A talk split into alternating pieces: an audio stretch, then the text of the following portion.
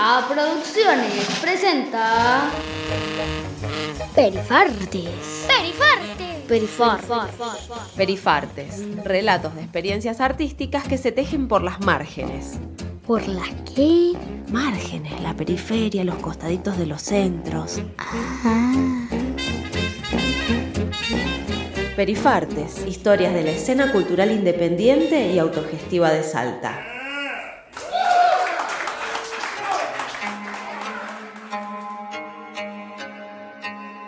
Buenas, mi nombre es Agustín Pérez Marcheta. En el mundo del rap y del hip hop me conocen como MC lírico. También soy poeta, papá de Dante. Estudié sociología y actualmente coordino el programa de intervención para hombres PRIO de la Secretaría de Derecho Humano de la provincia. Yo hace más o menos principio de año estoy organizando una competencia dentro del mundo del rap y del hip hop que se llama Líricas Subterráneas. Líricas Subterráneas. Eh, pensando en el nombre mío y junto con otro compañero sub empezamos a mover, digamos, el- lo que se llama el under, ¿no? O el circuito alternativo eh, artesanal en donde diferentes raperos se van enfrentando entre ellos en batallas o competiciones. 3, 2, 1, díselo. A mí no me mientas, soy tentación, pero el diablo a mí no me tienta. ¿Sabes por qué, veneno? Porque no me tienta a mí, porque tengo un corazón bueno. Batalla, una competencia dura una hora y media, dos horas, depende de cuántos competidores hayan. Son cuatro entradas, o sea, eh, se dicen cuatro párrafos cada uno, en total ocho entradas con una base eh, que puede ser con un parlante móvil. Si no hay parlante, alguno de los chicos puede hacer beatboxing, ¿no? que sería los ruidos con la boca.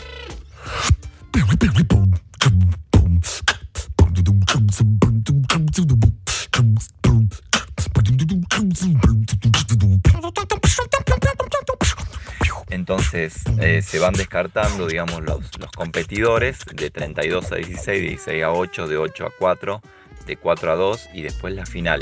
Algunas veces se hace mm, algo en la final que se llama corta bigotes y es que se enfrentan los competidores hasta que el jurado, que por lo general el jurado son tres raperos, también pueden ser raperas, que van decidiendo si es que pasa uno, pasa el otro o hay réplica, eso quiere decir que hay otra ronda porque los contrincantes estábamos a un, a un nivel muy parecido. Te apago el foco, poco a poco, solo miro un desenfoco. Estos topos quieren hablarme, pero no tienen cable que le apague el foco. La verdad es que yo no te sonrojo, y yo convierto los escombros en oro. Eh, yo manejo de todos los modos, yo te manejo en control remoto. Eso sí, un juego, papá. La escena del hip hop, el rap local en Salta, la verdad es que es muy interesante.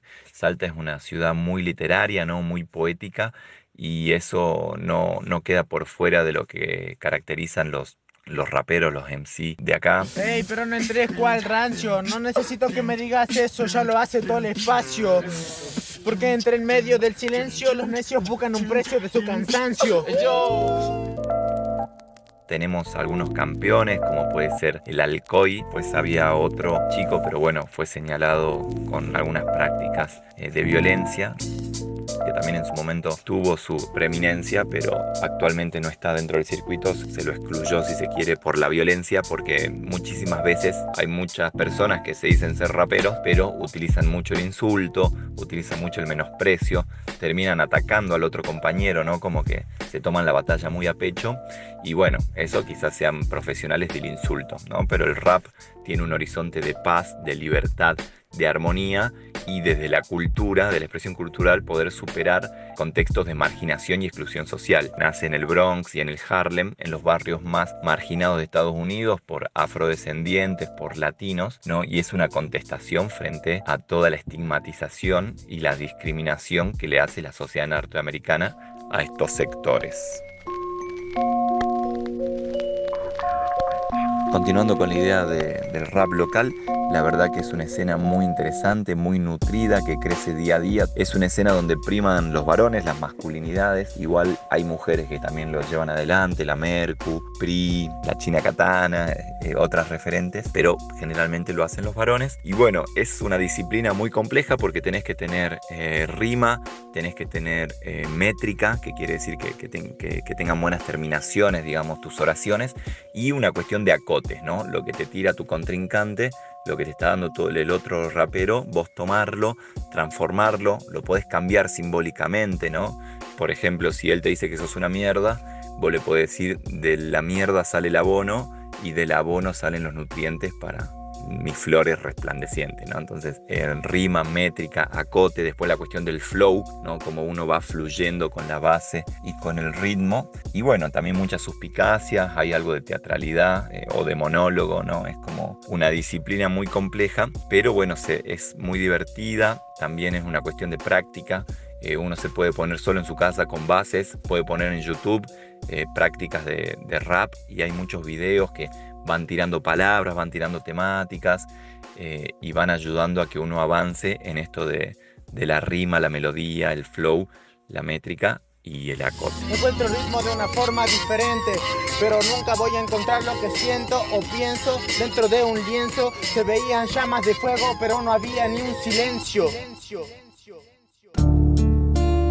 A diferencia quizá del rap de otras latitudes, como puede ser de Tucumán o de Buenos Aires, Salta se caracteriza por tener un rap más limpio. ¿Esto qué quiere decir? Que hay menos insulto y hay más metáforas, digamos, si se quiere, un espacio más metafórico, en el cual no sé si tiene que ver con la ética católica o con esta cuestión un poco aristocrática o de las buenas costumbres. Vieron que en Salta todo parece que va mucho más lento y eh, la población representa menos violencia y agresividad que si lo tienen quizá otras grandes ciudades de la Argentina. Entonces el rap acá la verdad que tiene un nivel literario, lirical y poético increíble y a diferencia que sea de otras plazas, se lo podría pensar más limpio o transparente. Agarro y te sentencio.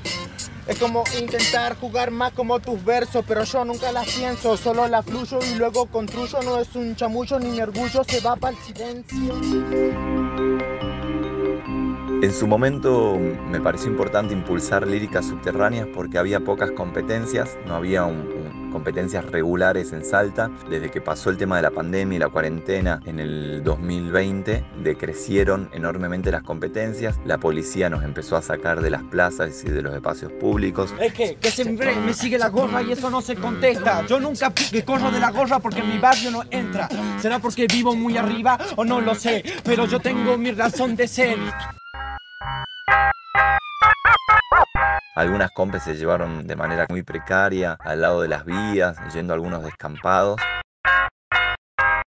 Luego en noviembre, cuando reactivó todo, volvieron las competencias, eh, hicimos líricas subterráneas y pensando de que yo me estoy desarrollando en el programa de intervención para hombres, en esto de masculinidades, tratando de, combatir o contrarrestar o que emerja otra forma de ser varón, les hablo mucho a, los chicos, digamos, y trato de construir un espacio en el cual el respeto esté antes que, el insulto y esté la palabra antes que la piña.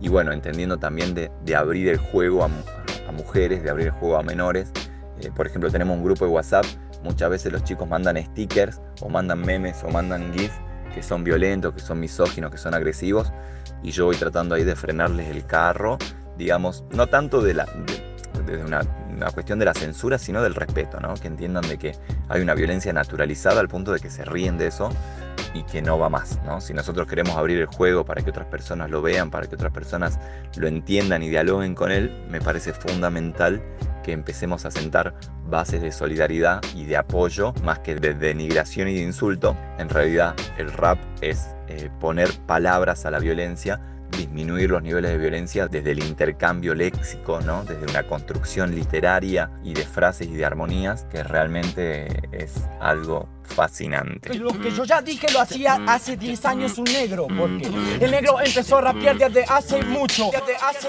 mucho.